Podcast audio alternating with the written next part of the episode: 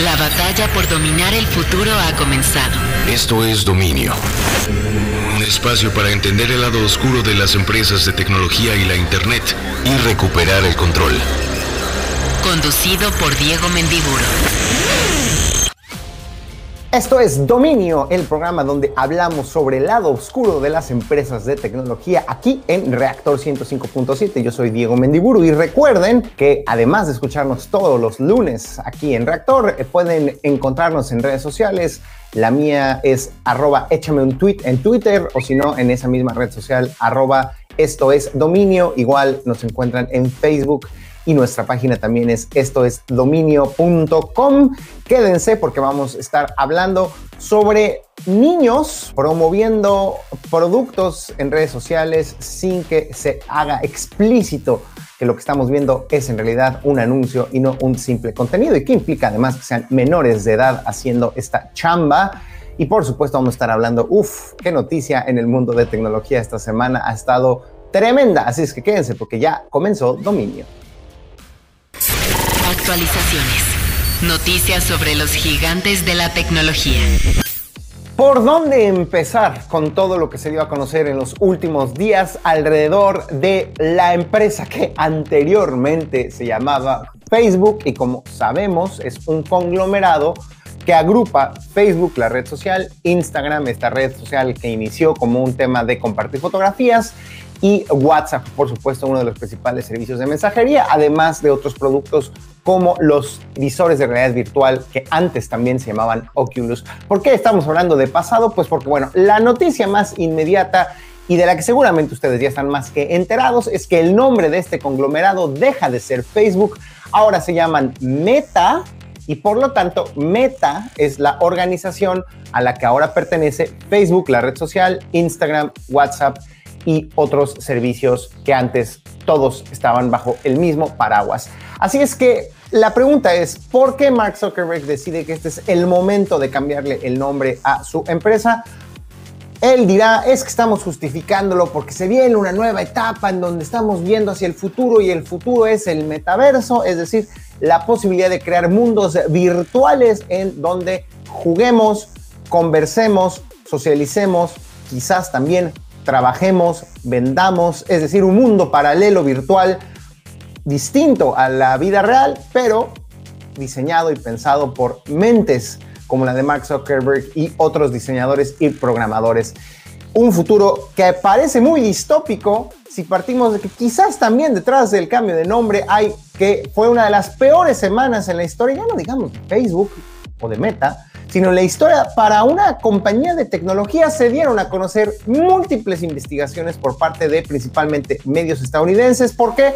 Porque una mujer llamada Frances Hogan, que trabajó en Facebook, sustrajo miles de documentos que fueron ahora analizados, investigados, corroborados y convertidos en historias periodísticas por más de una decena de medios en los Estados Unidos y por tanto bomba una tras otra, bombas periodísticas que se dieron a conocer esta semana que nos dejan ver el mensaje clave que dio Francis Hogan, que por cierto tuvo que testificar ante el Parlamento británico. Los legisladores británicos le dijeron, Kyle, aquí al Parlamento porque necesitamos entender toda la información que estás dando a conocer, qué consecuencias tiene, cómo debemos de reaccionar y qué tipo de leyes tenemos que elaborar para pues tratar de combatir los efectos negativos de las redes sociales y en particular de Facebook. El Parlamento británico está el día de hoy trabajando en una legislación que buscará combatir principalmente la desinformación en redes sociales, pero también los otros efectos nocivos de redes sociales, en particular de Facebook. Y Frances Hogan fue a hablar con los miembros del Parlamento británico al respecto. Y entonces, pues ella transmitió varios mensajes que son los que se replican también en las notas periodísticas que se dieron a conocer esta semana con lo que se ha llamado los Facebook Papers. El principal mensaje es que Facebook siempre privilegia la ganancia monetaria, la ganancia económica, el business sobre el bienestar psicológico, emocional, mental e inclusive físico de quienes usamos Facebook. ¿A qué nos referimos?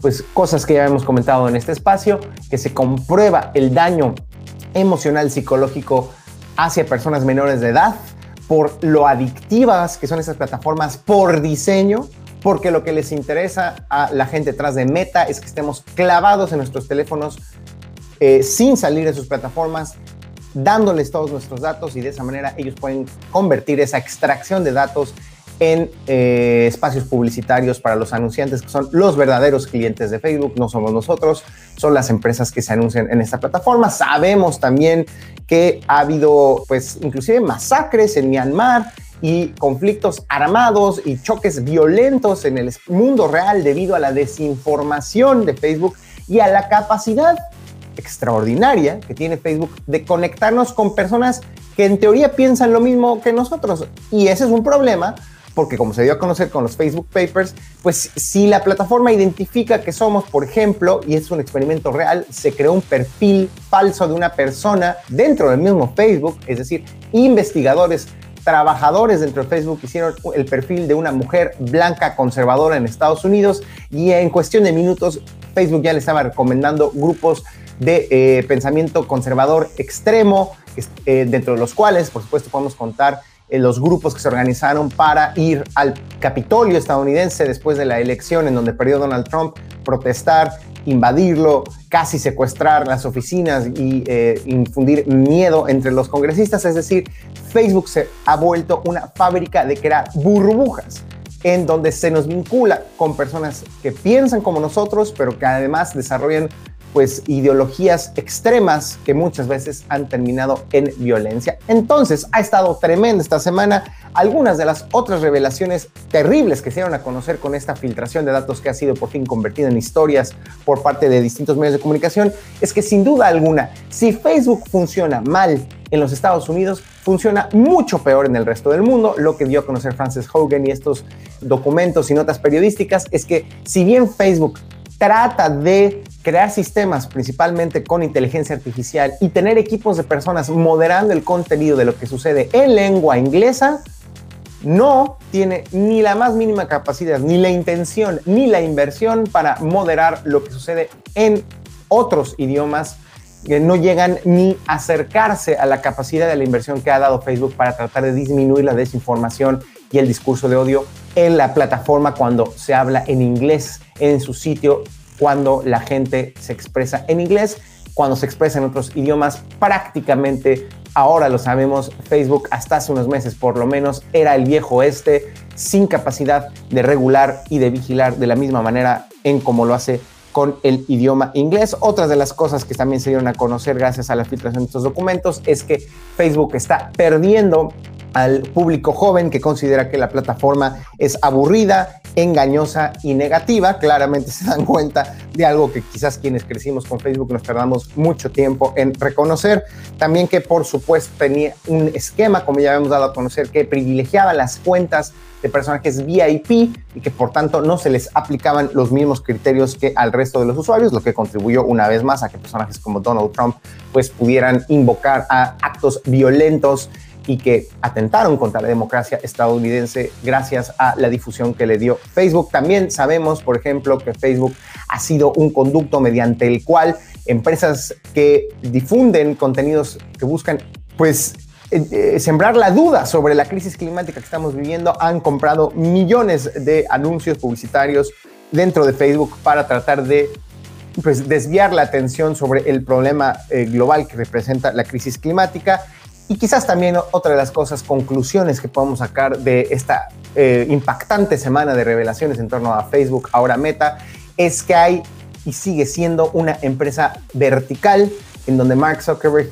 toma las decisiones finales y esto implica que se invisibiliza y se ignora a las personas que tratan de tener una perspectiva más ética sobre el funcionamiento de Facebook. Inclusive hay relatos de que la gente de Vietnam, el gobierno comunista de Vietnam, eh, le dijo a Facebook o empiezas a censurar contenidos de ciudadanos opositores al gobierno y que están eh, emitiendo mensajes en contra del gobierno o te sales de Vietnam y Mark Zuckerberg eh, muy voluntariosamente le echó una llamada a los representantes del gobierno vietnamita, les dijo no se esponjen y se comenzó a censurar contenidos de la ciudadanía en contra del gobierno de Vietnam. Como ese ejemplo, dentro de los Facebook Papers hay muchísimos en donde personas dentro de Facebook, como la propia Frances Hogan, advertían de que la plataforma estaba teniendo un impacto negativo comprobado en personas jóvenes, en democracias, en cuestiones de libertad de expresión, en cuestiones de seguridad física, en cuestiones de desinformación y pues de eh, manipulación. Y Mark Zuckerberg siempre antepuso la ganancia económica y con toda razón dirán sus inversionistas. Vaya semana también tuvo una llamada con los inversionistas y Facebook sigue creciendo y teniendo unas ganancias increíbles e impresionantes. Esa es la prioridad de Facebook. Por eso Facebook es el gigante que es el día de hoy. Y entonces ya no la pregunta es si Facebook va a cambiar, si Mark Zuckerberg se va a despertar un día y va a decir, disculpen ustedes, fue un error.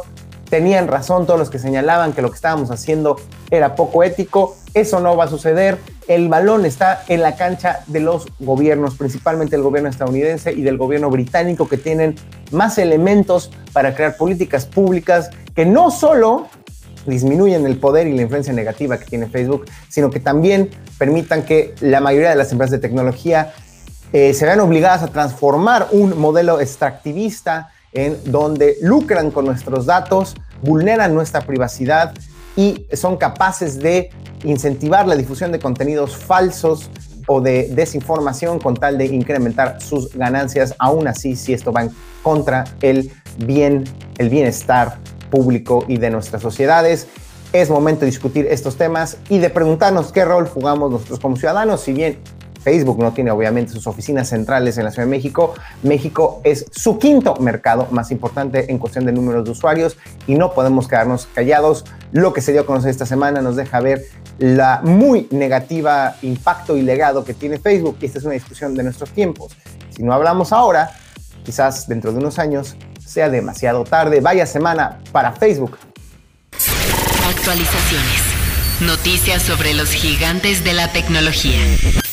Y bueno, no crean que solo vamos a hablar de los aspectos negativos de Facebook. Interesante también que la gente de Twitter dio a conocer, ahí sí no porque se filtró, sino porque ellos se dieron cuenta del valor de la transparencia, hicieron una investigación interna para tratar de entender si su plataforma privilegia y pues le da mayor difusión a los contenidos de derecha, de medios y de personajes políticos identificados como de derecha en una serie de países, específicamente Estados Unidos, Francia, Canadá, Reino Unido y Japón y España. ¿Y qué creen? Que pues sí, efectivamente los algoritmos de Twitter tienden a amplificar el impacto del discurso de la derecha política en su plataforma. Es la conclusión a la que llegaron los investigadores de Twitter y lo peor es que no saben por qué. Quizás tenga que ver con algo que dice Frances Hogan y es que en el caso de Facebook el algoritmo privilegia eh, los contenidos que provocan enojo entre las personas, porque eso hace que se involucren más, que comenten más, que vean por más tiempo videos, que se queden debatiendo entre las redes sociales, incrementa el tiempo que están en la plataforma y por tanto eso incrementa las ganancias de Facebook. Quizás el algoritmo de Twitter sin querer queriendo está construido de una manera similar. El caso es que estas sospechas que existían de que las redes sociales están acrecentando la división política no solo en Estados Unidos sino en el resto del mundo es verdad y es así porque están diseñadas para detonar emociones en nosotros. Somos sus conejillos de indias. Entre más indignados, enojados, emocionados, contentos o tristes estemos, más tiempo pasamos en esas plataformas y esto lo explotan para incrementar el tiempo que pasamos en las mismas. Es que Twitter también admite que su plataforma tiene pues impactos que no fueron pensados así, ¿no? ¿no? Es que Twitter se identifique como de derecha, pero su algoritmo está construido de esa manera y ahora lo sabemos y por supuesto esto también está incitando a un debate en España y en otros lugares en donde dicen, oigan, pues cómo queremos que haya una verdadera democracia si son a los políticos de derecha a los que más les beneficia difundir mensajes en Twitter. Interesantísima esta conversación de nuestros tiempos sobre las plataformas tecnológicas y su impacto político y social. Actualizaciones. Noticias sobre los gigantes de la tecnología. Y por supuesto que no solo en Estados Unidos y España se cuecen habas, interesante también el involucramiento eh, y pues cada vez más eh, extraño la fusión entre empresas privadas y gobiernos. ¿A qué nos referimos? Pues que James Bond prácticamente ahora va a estar pagándole al archivillano Jeff Bezos con tal de poder utilizar su tecnología. ¿A qué nos referimos? Que el gobierno británico, específicamente las agencias de inteligencia y espionaje británicas, el MI6, el MI5 y GCHQ, pues eh, están, eh, según se dio a conocer, cerrando un contrato para utilizar servicios en la nube de Amazon. Es decir, los datos sobre inteligencia, obviamente de seguridad nacional y espionaje del gobierno británico se van a hospedar en servidores de Amazon Web Services, que si bien van a estar en Reino Unido, pues no nos deja eh, de preocupar y parece digno de una película de James Bond. Nos tenemos que preguntar, ¿qué pasa si un personaje como Jeff Bezos tiene acceso a información eh, confidencial, potencialmente, desde luego no debería, porque uno pensaría que si está pagando por un servicio es para que se respete la privacidad y la seguridad de los datos, pero la historia nos ha demostrado que villanos podemos encontrarnos en cada esquina y vaya que si Jeff Bezos tiene todas las cualidades de ser ya un supervillano, hasta en el look, hasta en la apariencia, pero también en sus ambiciones de conquista del espacio y en su agresividad en cuanto a la manera como se ha conducido Amazon, su empresa, su crecimiento impresionante y su insensibilidad, por decirlo menos, en el trato de algunos de sus empleados. El caso es que pues ahora el gobierno británico y sus agencias de seguridad y de espionaje le pagan una lana a Jeff Bezos por eh, utilizar la tecnología y los servidores de Amazon Web Services en algo que nos hace preguntarnos, ¿no debería acaso ser algo tan delicado como es el cuidado de datos de seguridad nacional, algo que los gobiernos hagan y ejecuten por sí mismos. Hay quienes dicen que probablemente el tema de el uso de inteligencia artificial para el entendimiento de esta información requiere que se utilicen servidores y tecnología que solo empresas como Amazon tiene y por ello es que el gobierno británico se acerca a Amazon. Interesantísimo este tema de cómo se me entremezclan los intereses y el desarrollo tecnológico entre los principales gobiernos del mundo y las principales empresas globales de tecnología. Actualizaciones. Noticias sobre los gigantes de la tecnología. Oigan, y ya para terminar, porque se relaciona con la entrevista que vamos a tener a continuación, interesante que Google ya permite que si somos personas menores de edad, le podamos solicitar que nuestras imágenes no aparezcan en el buscador. ¿Qué queremos decir?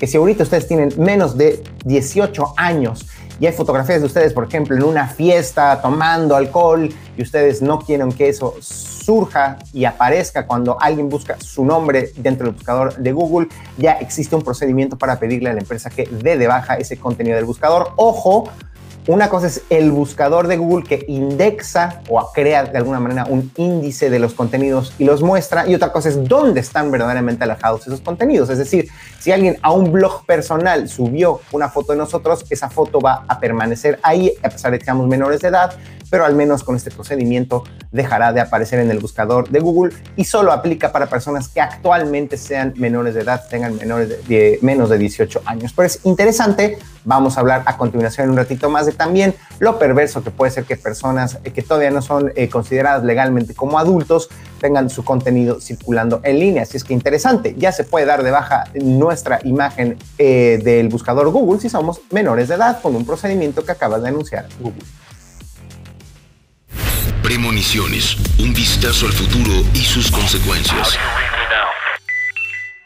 Como cada semana es momento de las premoniciones en esto que es dominio y me da muchísimo gusto darle la bienvenida a John Black y a Fer Rocha de Blackbot que nos van a estar hablando un poco, un poco del futuro de las eh, casas, del futuro de la vivienda y sobre todo de unos nuevo concepto que en realidad no es tan nuevo y es que nos acomodemos en espacios pequeños, pero que podamos acomodar también con ayuda de nuevas tecnologías para tener un nivel de vida supuestamente mejor. ¿No es así, amiguitos? ¿Cómo estás, querido John, querida Fer? Bienvenidos a Dominio.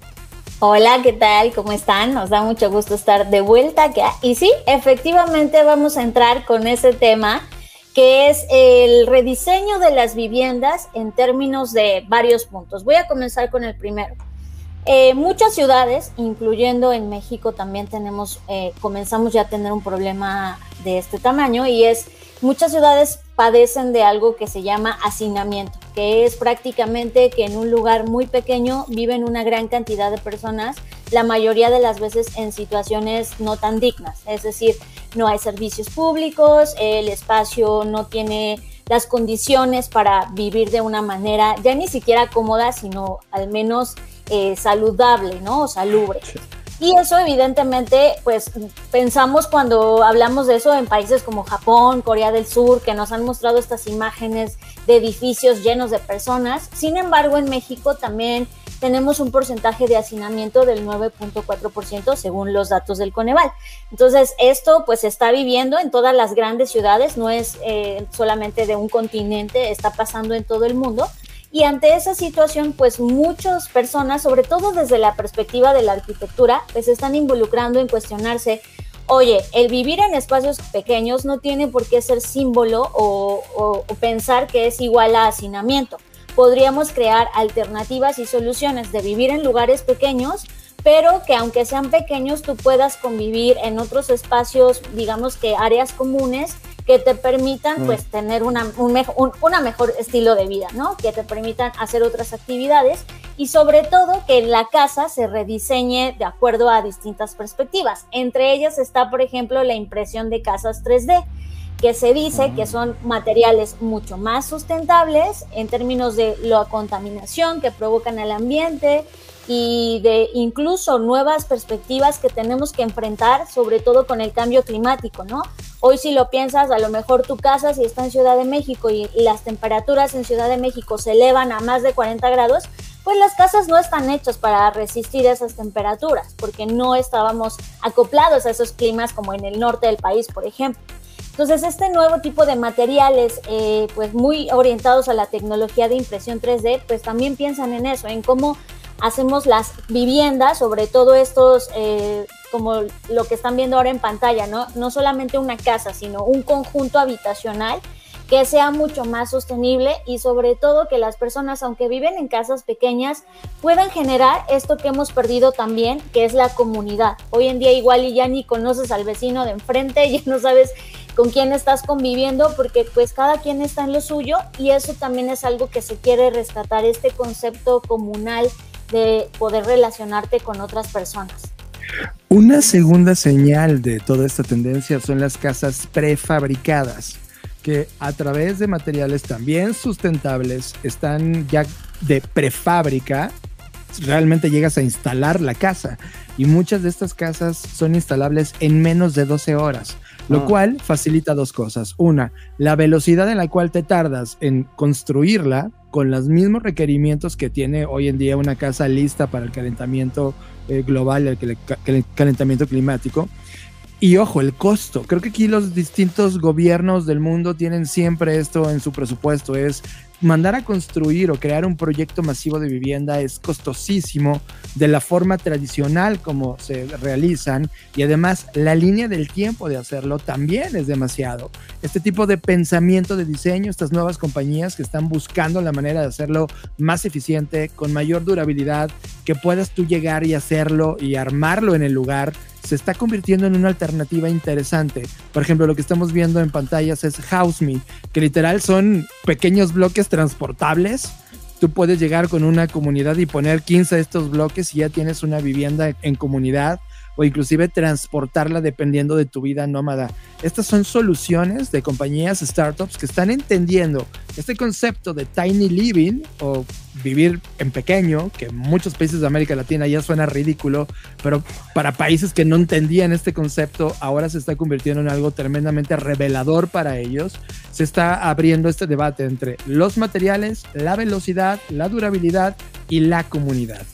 Y finalmente otro ejemplo que tiene que ver con este tipo de viviendas es cosas que ya están pasando en otros países, por ejemplo en Estados Unidos, que en San José, California, eh, fue uno de los primeros estados de esa nación que pues digamos que está promoviendo leyes que sí acepten y validen que se pueda vivir en este tipo de casas, porque de nueva cuenta, estas cosas nuevas siempre entran en el terreno de la ilegalidad, ¿no?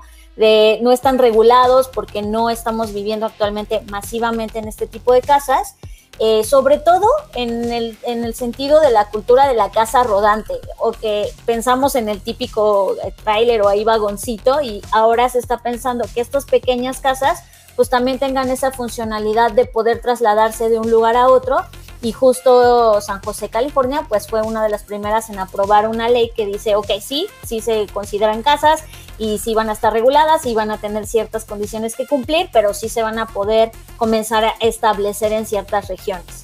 Y yo voy a cerrar con la última señal que hemos recuperado para ustedes. Hay un proyecto que se llama Bumblebee Spaces, que lo que hace es, una vez que ya tienes un espacio pequeño, ellos han construido eh, modularmente distintos muebles que tienen múltiples funciones, de tal manera que en el día tú tienes una sala donde está la televisión, pero en la noche esa sala se convierte en tu recámara.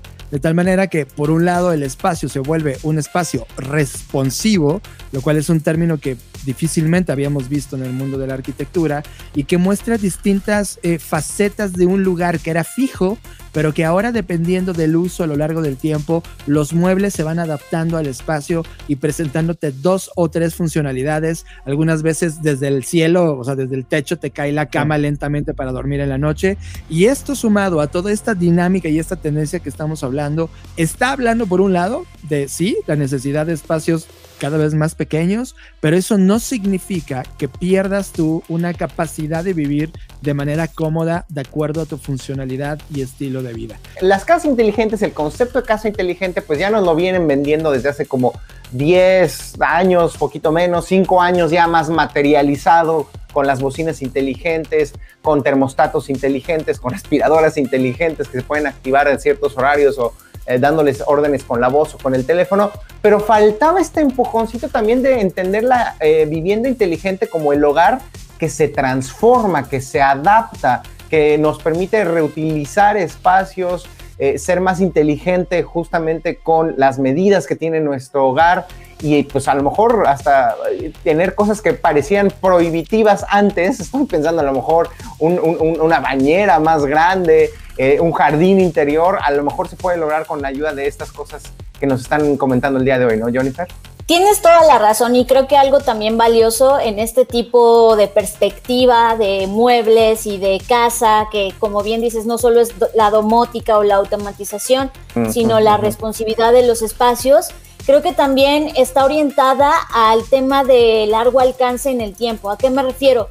Hoy si tienes una casa, no importa el tamaño, si es chica, si es grande, pues está fija. Y si tú envejeces, por ejemplo, pues ya, pues ya no puedes mm. usarla igual que la usabas cuando eras joven, ¿no? Y hoy creo que esto también nos permite eso, donde eh, las necesidades de una familia a cierta edad son unas y conforme va pasando el tiempo, la casa hoy actualmente no evoluciona contigo. Por eso muchas personas se ven en la necesidad de mudarse o de ver otras opciones, ¿no? Y creo que esto también nos ayuda a pensar, ok, puedes tener una casa que va creciendo contigo y que se va transformando de acuerdo a las necesidades que con la edad vas teniendo también.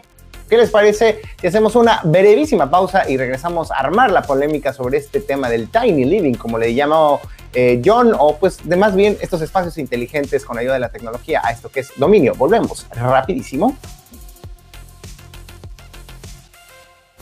Escuchas Dominio, el lado oscuro de la tecnología.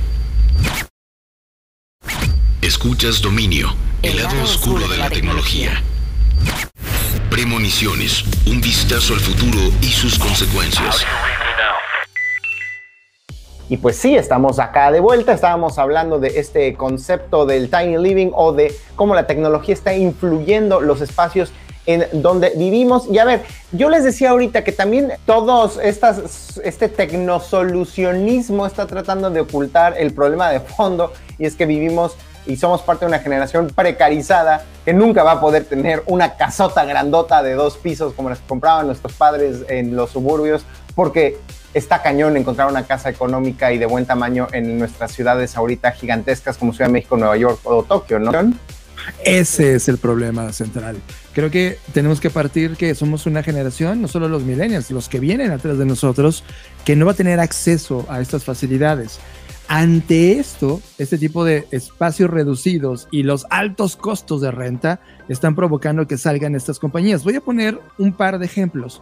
Hay una compañía, por ejemplo, que en lugar de tener, construir un bloque de casas y ya, y luego vendértelas o rentártelas, ahora lo que hicieron es construir en distintas partes del mundo, de tal manera que tú ah. puedes irte moviendo por distintas partes del mundo, no necesariamente esperando que termine tu contrato de un año. Puedes vivir un mes en Ciudad de México, un mes en Tokio y te vas Como un nómada eres un nómada digital. Y creo que esos nuevos conceptos de la no posesión, pero sí de privilegio del estilo de vida y de dónde puedes trabajar, porque hoy prácticamente Internet nos ha dado estas herramientas, está abriendo una nueva, un nuevo discurso hacia qué significa habitar un lugar. Y eso me parece muy interesante. Hay una compañía que se llama Landis.com, que también me parece interesante el modelo de Landis.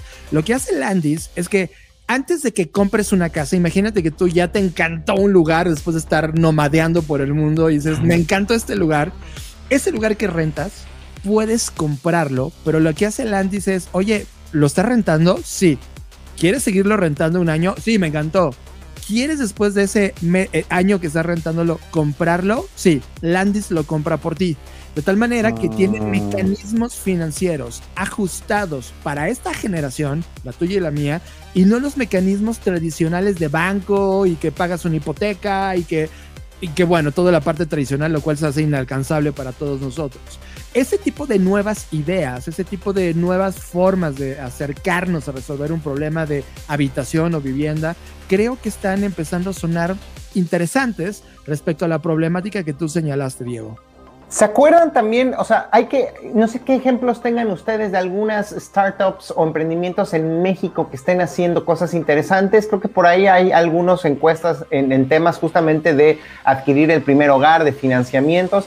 También me recuerda un tema del famoso co-living, que aunque se va al parecer más orientado a personas extranjeras que están por periodos no tan cortos como una estadía de hotel, pero no tan largos como para comprar una casa, están uno o dos años trabajando en la Ciudad de México y se van a esta especie de lo que antes hubiéramos conocido como vecindades que comparten con otros extranjeros generalmente a precios razonables en comparación con un hotel, pero bastante más caros que rentar un departamento común y corriente porque se comparten servicios, se paga un internet comunitario, la electricidad también, hay personas que ayudan con el tema de la limpieza, pero es un concepto local, quiero decir, mexicano, que podría entrar en estas categorías que están compartiéndonos, ¿no?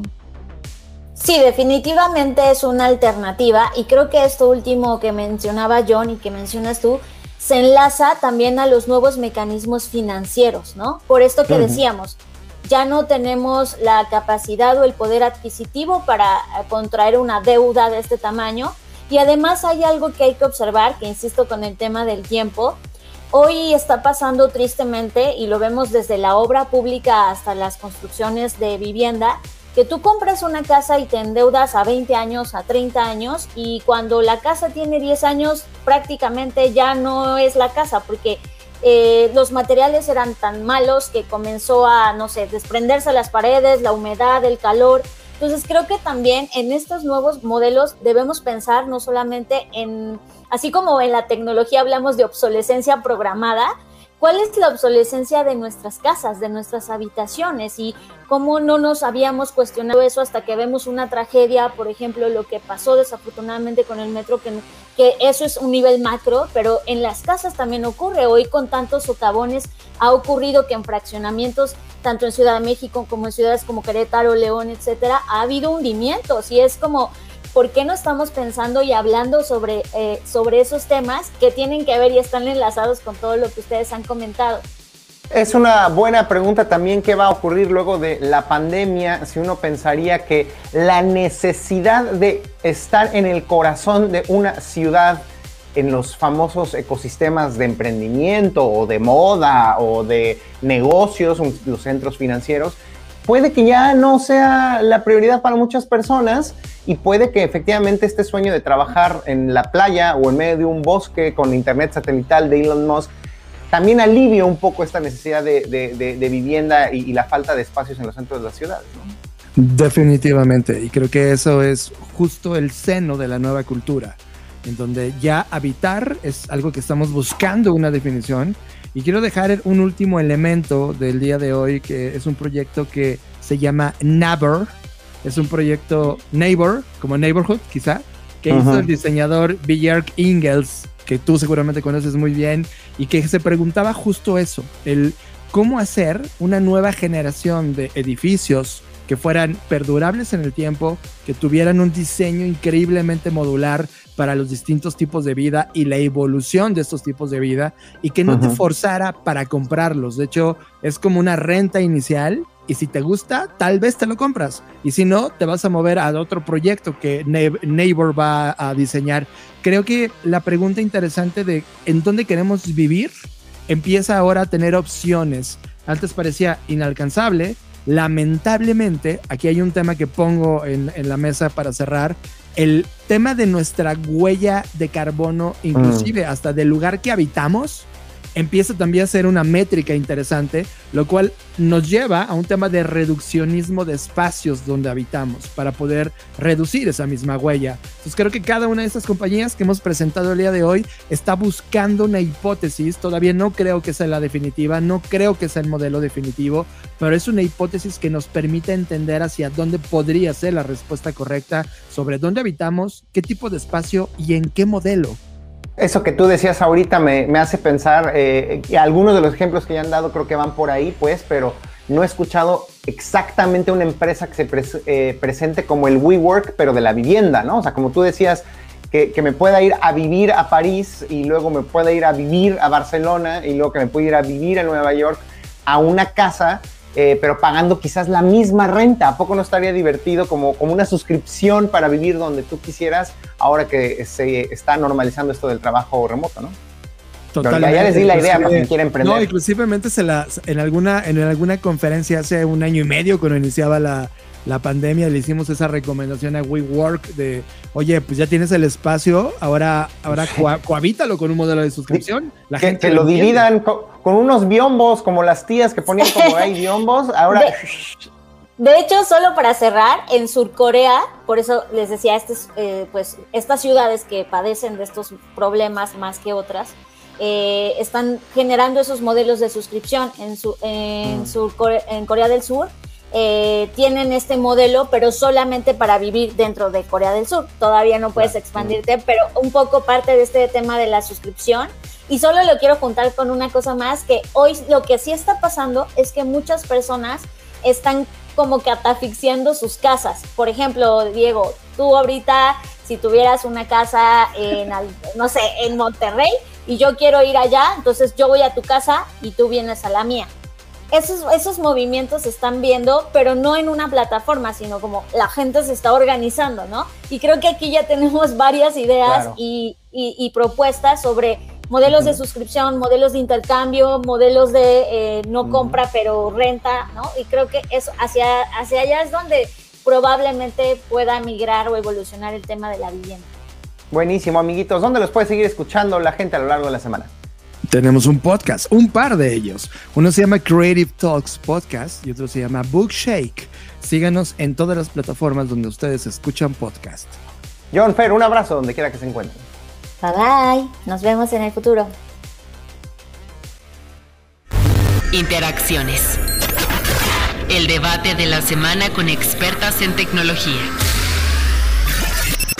Como cada semana, es momento de las interacciones, esta sección que tenemos aquí en Dominio, donde hablamos con personas expertas que nos explican a detalle uno de los grandes retos y problemas de esta etapa del desarrollo tecnológico. Y me da muchísimo gusto darles una vez más la bienvenida a las personas fundadoras de TechCheck, Fiorentina García Miramón y Maximilian Merck, que nos traen un tema súper bueno, porque yo no lo había escuchado, que ningún medio de comunicación se hable ya no solo de las personas influencers, es decir, que hablan en redes sociales y plataformas digitales sobre productos o servicios, sino inclusive de menores de edad, muchas veces niños y niñas que hablan de ciertos productos para ese segmento, juguetes, por ejemplo, pero que detrás hay una empresa pagándoles por hablar bien de este producto o servicio. ¿Cómo están, Max Fio? Bienvenidos una vez más a Domingo.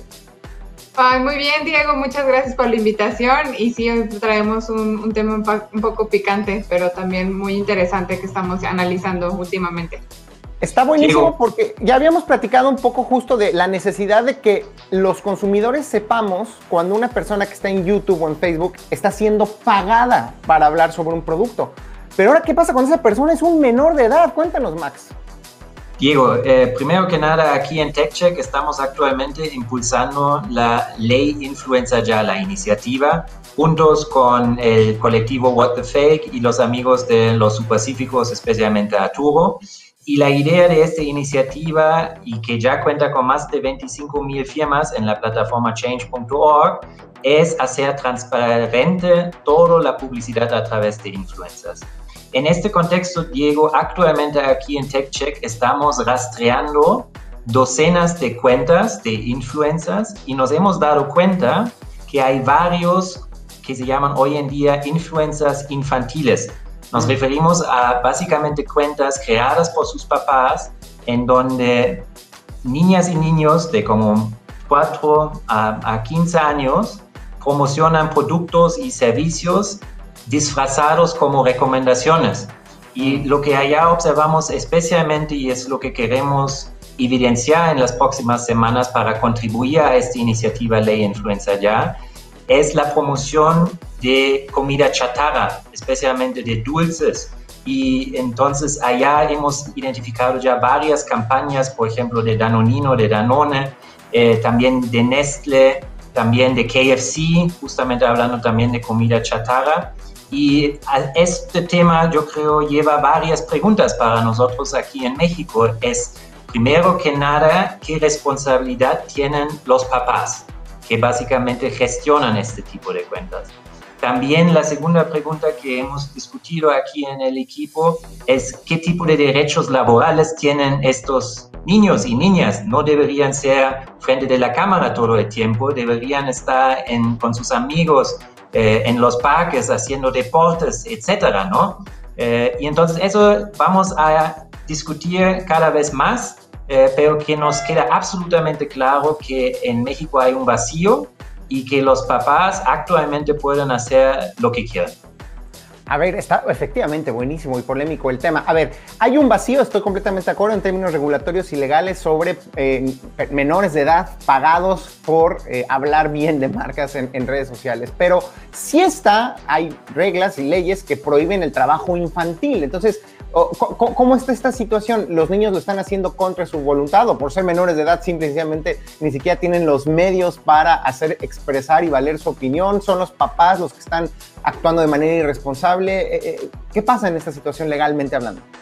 Sí, bueno, ahí creo que también tenemos que sumar al, y poner en la mesa no solamente el rol de los papás, que sí es el más importante porque pues son los responsables de los menores y de las menores, pero también de las marcas, ¿no? O sea, ¿qué está pasando cuando una marca decide contratar a un, influencer infantil para promocionar el yogur danonino? Entonces, ahí, ¿cómo está esta, como lo que tú acabas de mencionar, ¿no? Este incumplimiento, por ejemplo, de la protección de los derechos infantiles establecido en la ONU. En 2016, Diego, surge el primer estudio profundo de un organismo internacional, que en este caso fue la Organización Mundial de la Salud, en donde ellos alertan que eh, estos influencers infantiles están siendo socavados sus derechos eh, establecidos en la Acta de Derechos Infantiles de, de las Naciones Unidas, ¿no? En donde claramente no hay una clara responsabilidad por parte de los papás, de las marcas, porque cuando ya entran al terreno digital, como Max mencionaba, las leyes no están todavía extendidas a esas esferas, ¿no? Cuando también estamos como parte de, nuestro análisis que estamos y por impulsar la ley influencer ya también estamos leyendo lo que pasa en otros países.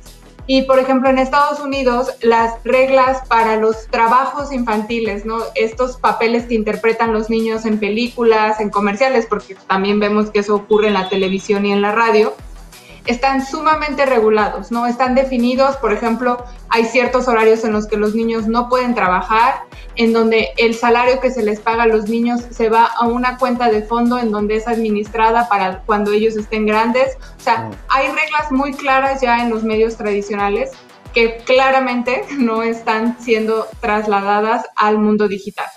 De acuerdo. Y mencionaban ustedes el tema de la responsabilidad de las marcas, es decir, ¿qué, tipo de marcas son las que se están aproximando? Porque no solo son, yo en la presentación dije, claro, cosas que le gustan a los niños, juguetes, pero no necesariamente, estamos hablando de marcas de consumo muy importantes eh, que no necesariamente tendrían que estar recurriendo a niños. Hay alguna doble perversidad, ¿no? Claro que sí, y, yo creo que allá es justamente la, necesidad de discutir el rol y la responsabilidad de las marcas, porque las niñas y niños son en situaciones de indefensa y cuando los papás aún peor aprovechan esta situación para sus propios fines económicos, eh, se debería contar con la protección, primero que nada, también de las autoridades, que hoy no observamos hasta ahora en México, pero también las marcas y empresas llevan una responsabilidad social. Pero lo que observamos es el contrario. Las marcas aprovechan este vacío de normatividad en México para pagar a influencers de posicionar comida, eh, dulces, a través de supuestas recomendaciones, ¿no? Y entonces para los jóvenes seguidores es casi imposible distinguir qué es publicidad y qué es la recomendación de la actriz de siete años de Televisa o de TV Azteca. Y allá es el problema principal porque también sabemos de la literatura y como papás que niñas y niños no pueden en sus momentos todavía tomar decisiones, digamos, razonables. Eso es un proceso eh, de varios años y entonces no pueden identificar si es publicidad o es la recomendación. Y lo que también observamos, Diego, y que nos importa mucho en este estudio, es que las marcas aprovechan los influencers para generar empatías con sus marcas y con sus productos y estas empatías y productos vamos a recordar por los próximos 30, 40 años. Y seguramente tú tienes tus dulces preferidos de tu juventud, como hoy en día también entonces intentan a posicionar KFC, lo que observamos, Danonino y todas estas grandes empresas que lo aprovechan, especialmente Kellogg's también. Y esos son, primero que nada, bombas de azúcar que tienen un impacto muy negativo a la salud de los jóvenes pero también genera este nivel de empatía que, oh, en mi juventud yo siempre comí estos ricos cereales de, de Kellogg's, ¿no? Y, último comentario también para eh, lo, que, lo que entendemos hoy más aquí en México y a nivel mundial con los influencers, es que para las marcas sale bastante barato hacer este tipo de mm. campañas de publicidad. Primero, porque ellos se pueden dirigir directamente a su target group, digamos, a su grupo objetivo, porque un influencer infantil que tiene 100 mil seguidores entre 6 y 15 años, ¿no? Entonces yo me puedo dirigir directamente a ellos. De preferencia también distinguir entre niñas y niños, ¿no? Entonces eso también puedo posicionar mi marca. Segundo, lo que es, por supuesto, la razón de atrás, es que las ganancias en este tipo de productos de dulces son extremadamente altas. Si tú comparas la compra de un plátano y cuánto es la ganancia para el vendedor de un plátano con la venta de un chocolate, las ganancias son 5, 20 veces más altos, 20 veces más altos. Eh, entonces allá es un incentivo económico muy fuerte para las empresas y por eso más y más campañas de este tipo y lo observamos solamente en estas tres semanas, pero cañón, perdón por lo decir. No, aparte señalas algo que es súper contradictorio. Venimos de una lucha, la sociedad civil, y hay que decirlo, de alguna u otra manera, este gobierno actual parecía estar en línea con ese esfuerzo particular del tema de la comida chatarra, el sistema de sellos en los productos ultraprocesados y el tema, por ejemplo, de limitar la publicidad dirigida a menores de edad de productos de comida chatarra, específicamente en las cajas de cereal, eliminar a los personajes efectivamente que algunos rememoran de, su infancia, y, pero pues resulta que todas estas leyes y protecciones que existen en los llamados medios tradicionales o ahora en los empaques, es el, viejo este en, las redes sociales y en la internet. Digamos, ¿cuál sería la consecuencia de señalar lo que estamos hablando el día de hoy? ¿Cuál sería el paso que se tendría que tomar y quién debería tomar la iniciativa para que no sigamos hablando de este tema en cinco, años o en diez? Sí, eso es, algo muy importante y creo que Diego también hay que enfatizar que México no está siendo el único país que, que ahorita, como tú dices, en, en el mundo digital estamos en el viejo este todavía esto está, claro, hay países en donde ya la discusión va mucho más avanzada, por ejemplo en Estados Unidos cuando platicábamos e investigábamos esto de, de cómo tienen que haber las reglas ya ahora de horarios, de, de, los fondos que se les va a pagar a los niños, etcétera.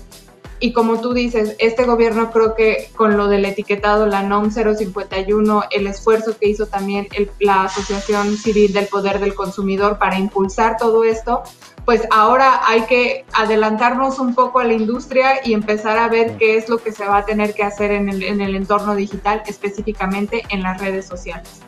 Y también creo un punto importante que tenemos que tomar muy en cuenta es que hace falta muchísima investigación sobre el tema.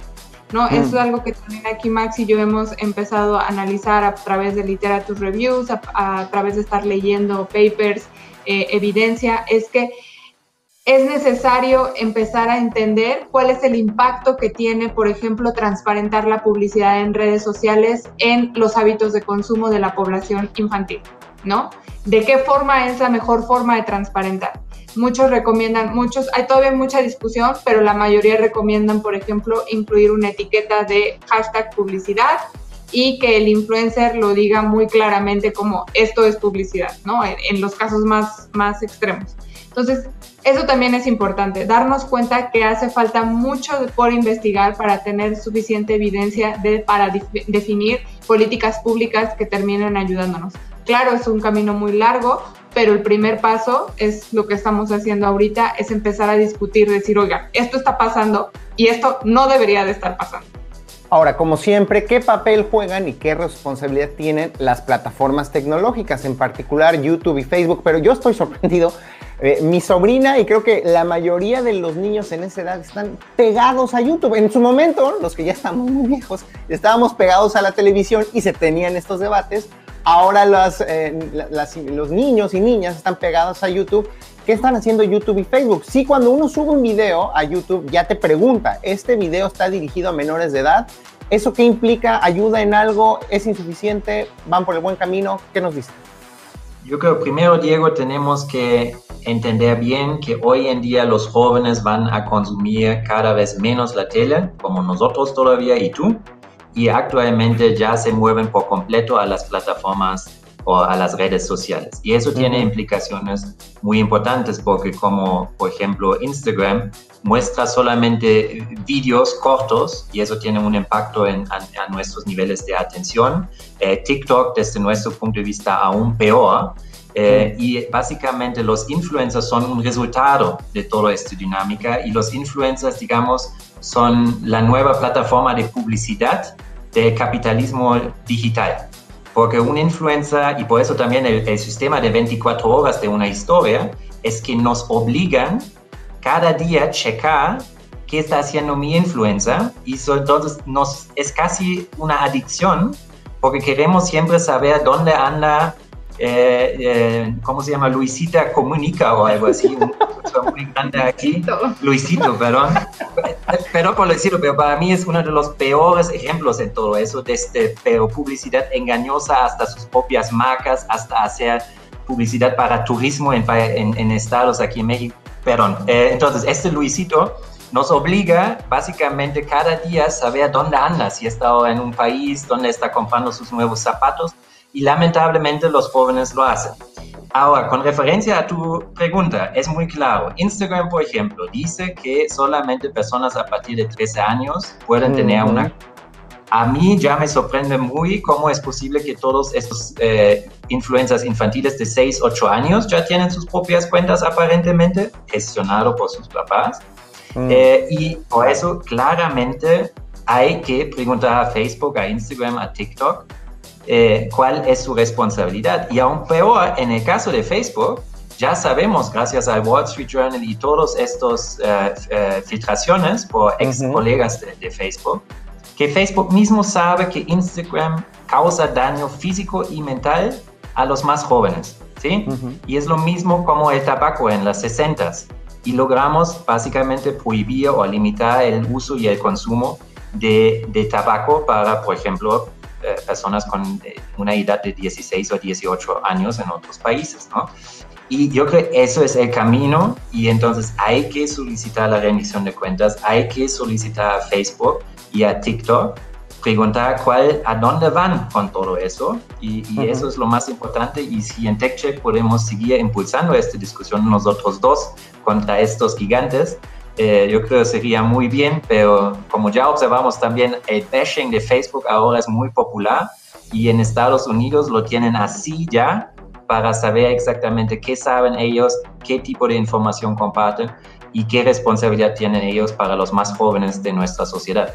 En un minuto, eh, Max Fio, ¿qué pueden hacer los padres de familia que están preocupados por el tipo de contenidos eh, que están viendo sus niños, sobrinos, menores de edad en casa relacionados con esta publicidad engañosa? Sí, yo creo que el principal consejo es sí hay que tener un control y un seguimiento de qué es lo que nuestros hijos, bueno, sus hijos y sus hijas están viendo en, Internet, en YouTube, en Facebook. Eh, eso es eso es súper importante y que no eh, pensemos que exageramos con eh, que no tenga cuenta de Instagram, ¿no? O por qué, va por qué no podría tener ah. cuenta de Instagram todavía si es un niño de 8 o 10 años. Yo creo que ahí hay una gran discusión pero sí es importante considerarlo a partir de también otros riesgos que, que hemos encontrado también, por ejemplo, como pornografía infantil, pero eso ya será otro tema. Y, Efectivamente. La recomendación principal a todos aquí es gastan su tiempo con sus hijos afuera, haciendo deportes, leyendo un libro, sensibilizar a las hijas y hijos sobre los riesgos en estas plataformas, sensibilizar sobre la publicidad eh, y, gastar el tiempo no frente de este celular todo el tiempo, gastan el tiempo comunicando con sus hijas y hijos y eso es nuestra recomendación principal, ¿no? Tío, Max, fundadores de TechCheck, ¿dónde los puede encontrar la gente que quiere saber más sobre sus campañas y los objetivos de su organización? Pues en las redes sociales, en todas estamos como arroba TechCheck eh, MX. Y bueno, en, estamos en Facebook, en Instagram, en YouTube, TikTok todavía no. No nos sentimos tan preparados para estar haciendo coreografías todavía, pero empezaremos en algún momento. Y hacemos la cordial invitación eh, aquí, firmar nuestra petición en change.org, es change.org slash ley influenza ya y ya cuenta con más de 25 mil firmas para que podamos seguir impulsando la discusión y especialmente una iniciativa en pronto, ojalá, en la Cámara de Diputados. Buenísimo. Fío, Max, muchas gracias por habernos acompañado esta semana aquí en Dominio. Gracias, Diego. Chao. Y con esto terminamos la emisión de esta semana. Nos escuchamos el próximo lunes a las 11 de la mañana aquí en Reactor 105. Bendiciones a todas. La batalla por el dominio de la Internet entra en pausa hasta la próxima semana, a la misma hora por Reactor 105.